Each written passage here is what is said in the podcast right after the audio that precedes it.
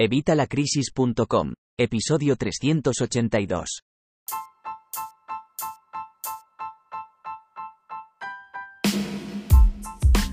Buenos días, buenas tardes o buenas noches. Bienvenido una semana más, un día más, un miércoles más al podcast de educación financiera y finanzas personales de Evitalacrisis.com. En este episodio quiero compartir contigo algunos consejos prácticos y aplicables para mejorar tu economía doméstica. Si eres como yo y a veces te cuesta llegar a fin de mes, o simplemente quieres aprender a manejar mejor tu dinero, este episodio es para ti. Así que relájate, escucha con atención y toma nota, porque después de este podcast, tendrás algunos trucos nuevos en tu arsenal financiero. Pero antes, como siempre, ya sabes, evitalacrisis.com. Cursos y recursos de educación financiera y finanzas personales, donde encontrarás todo lo necesario para empezar a ahorrar, aprender a invertir, poner orden en nuestra economía familiar como vamos a hacer hoy, y mucho más. Así que no te lo pienses más y apúntate hoy mismo, por solo 12 euros al mes, evitalacrisis.com. ¿Alguna vez te has sentido agobiado por tus finanzas personales? ¿Te cuesta llegar a fin de mes? Tranquilo, no eres el único. Hoy vamos a hablar sobre un tema que nos preocupa a muchos, cómo ahorrar dinero. Seguro que todos queremos tener más dinero en nuestro bolsillo. Así que sin más preámbulos, empecemos con estos consejos para ahorrar dinero. Ahora te daré mi primer consejo para mejorar tus finanzas personales de manera inmediata. Se trata de algo muy simple pero efectivo. Analiza tus gastos y encuentra áreas donde puedas recortar. Lo sé, no mola mucho. Pensarás, esto lo sabe cualquiera. Pues sí, pero ¿lo estás aplicando? Este hábito cuesta mucho, y más hasta que encuentras la forma más correcta para ti. Yo he probado un montón. Desde apuntarlas en un papel hasta guardarme los tickets. Pero como a mí la tecnología me pone, finalmente creé una hoja de Google Sheets que llevo permanentemente en mi teléfono. De esta forma lo saco y en unos segundos apunto cada gasto y cada ingreso. Da igual donde esté, en el supermercado, en una cafetería, en el cine, no importa, saco mi móvil y lo apunto y no se me escapa ni un gasto ni un ingreso. Esto es algo que ya deberías estar haciendo, por lo que si aún no lo haces, ya estás tardando. Introduce este hábito en tu vida cuanto antes, y no lo dejes nunca. Como digo, puedes apuntarlo en una libreta, guardar los tickets, usar una hoja de Google Sheets, el blog de notas, lo que sea más cómodo para ti. No todo funciona igual para todas las personas. Me da igual cómo lo hagas, busca la forma que más te convenza y empieza ya. Si eres alumno de mis cursos, puedes mandarme un mensaje desde la pestaña de soporte y te comparto mi hoja de Google Sheets por si quieres usarla o adaptarla a tu gusto. Otra forma de hacer un seguimiento de tus gastos es mediante aplicaciones financieras, como Fintonic, Mint o N26, que te permiten tener un registro de tus gastos y establecer alertas para cuando te acerques a tu límite de gastos. Además, estas aplicaciones pueden ayudarte a establecer un presupuesto y a categorizar tus gastos, para que puedas identificar en qué áreas estás gastando más de lo que deberías. Pero esto no aplica para el primer consejo. Esto te puede servir de ayuda como te digo para recibir alertas o para hacer el presupuesto. Pero el control de ingresos y gastos debe ser manual, por lo menos hasta que estés en una situación financiera más adecuada. Pero, ¿por qué es tan importante? Es muy común que gastemos dinero en cosas que en realidad no necesitamos o que podríamos obtener de manera más económica. Por ejemplo, ¿realmente necesitas comprar café todos los días en una cafetería? ¿O podrías preparar tu propio café en casa por una fracción del precio? Otra área donde podrías recortar gastos es en tu factura de telefonía móvil. Asegúrate de que estás usando el plan adecuado para ti, y considera cambiar a una compañía más económica si es posible. Y ya te conté en mi blog cómo puedes ahorrar en tus plataformas de streaming sin privarte de ninguna. Te dejaré el enlace en las notas del programa. Esto es algo en lo que puedes ahorrar un pastón y más con la nueva plataforma que salió hace dos días. Reducir gastos no significa que tengas que sacrificar cosas importantes o privarte de todo lo que te gusta, sino que se trata de ser más consciente de cómo estás gastando tu dinero y encontrar maneras de hacerlo de manera más inteligente y eficiente.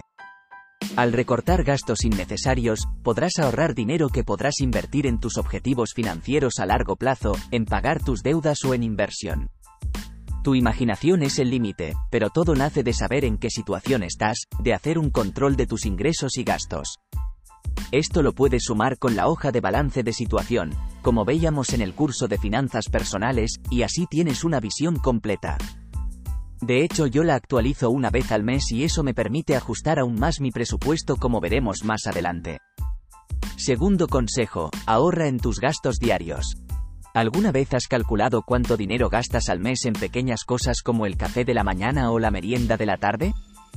Te sorprendería saber que estos gastos pueden sumar una cantidad significativa al final del mes.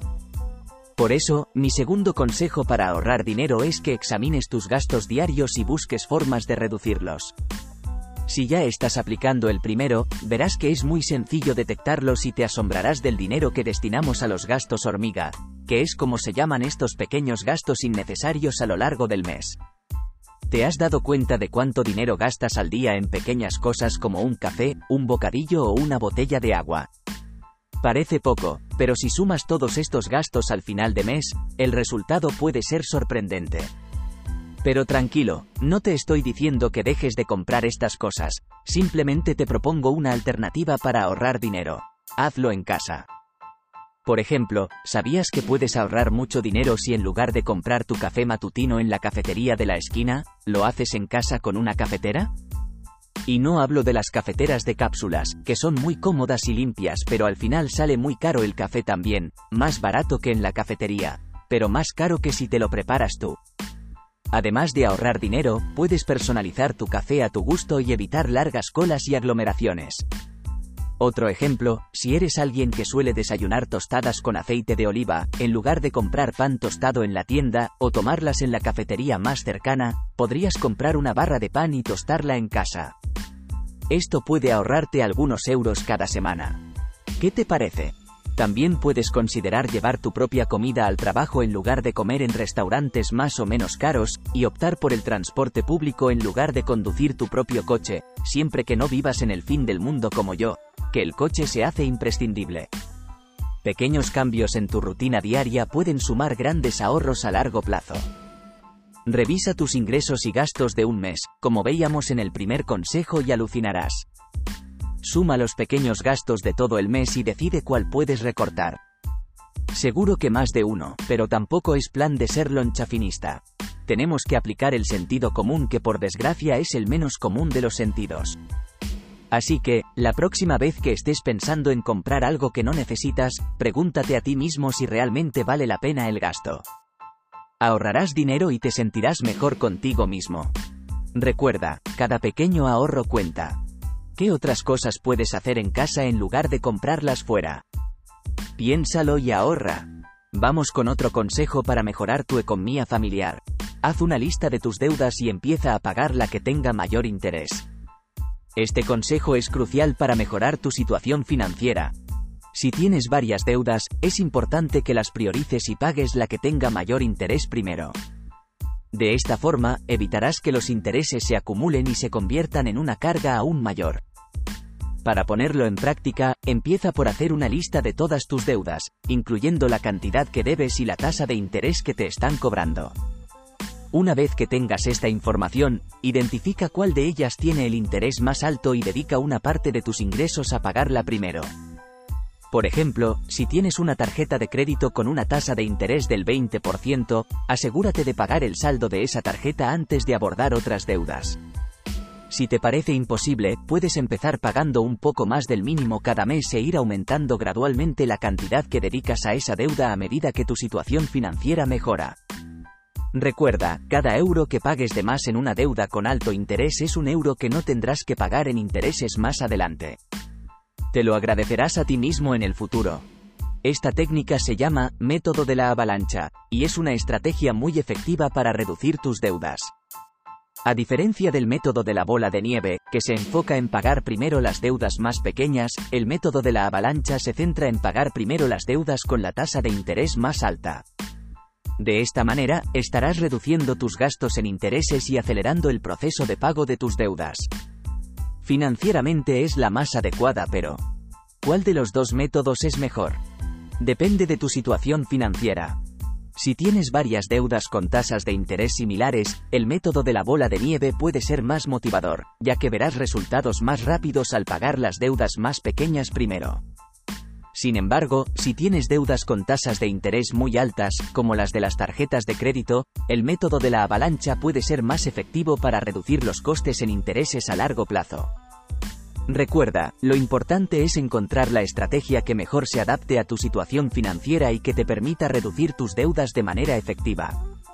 Y, por supuesto, no vuelvas a caer, no olvides que no debemos vivir a crédito. El cuarto consejo es otro de los fundamentales, hacer un presupuesto para tus gastos mensuales.